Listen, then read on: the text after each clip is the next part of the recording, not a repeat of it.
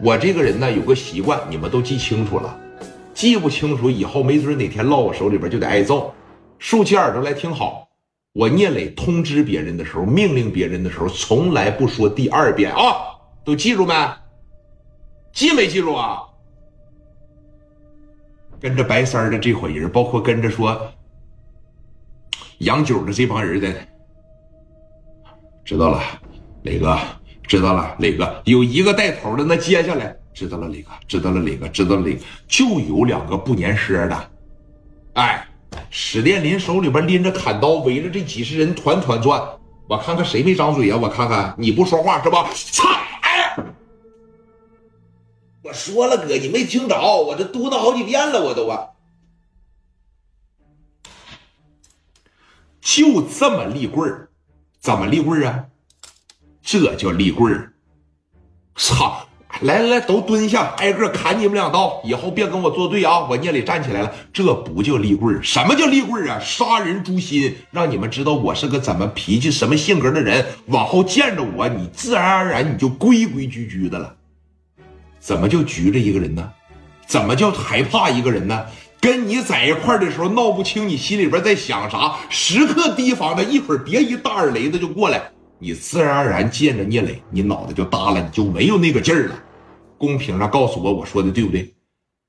啊，不就这么回事吗？那这句话说给谁听的呀？说给白三说给杨九听的。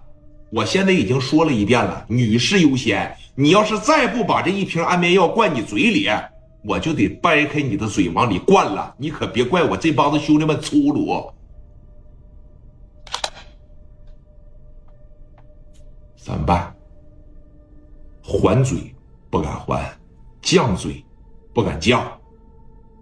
杨九说：“你看，环顾了一下四周，这么些人眼巴巴的在这瞅着。你说我要不吃吧，没准聂磊这边一上兴，真给我摁地上，把我这大嘴嘎着一崴开，一瓶子安眠药倒进去。你说我要吃吧？”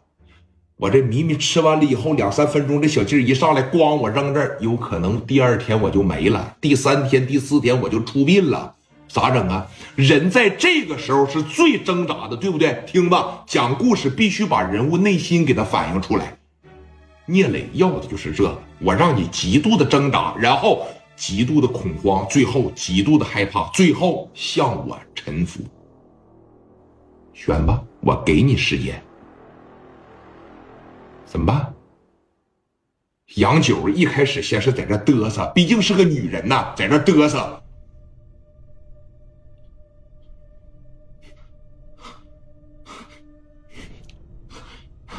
来来，我说话可不说第二遍啊！我再给你三秒钟，再不把这瓶药拿走，那我脸上可没面子了，我就得往你嘴里边灌了，拿着。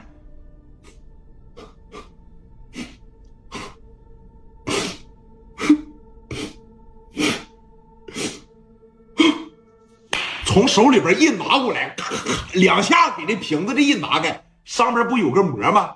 女人手指甲长，啪这一划，呲溜一下子，这一接下来，那底下一百来人啊！哎，那个，别那那，别吃了，那边哎，大姐，别那么冲动啊！这边聂磊是啥呀？吃，怎么定的？就怎么来，吃。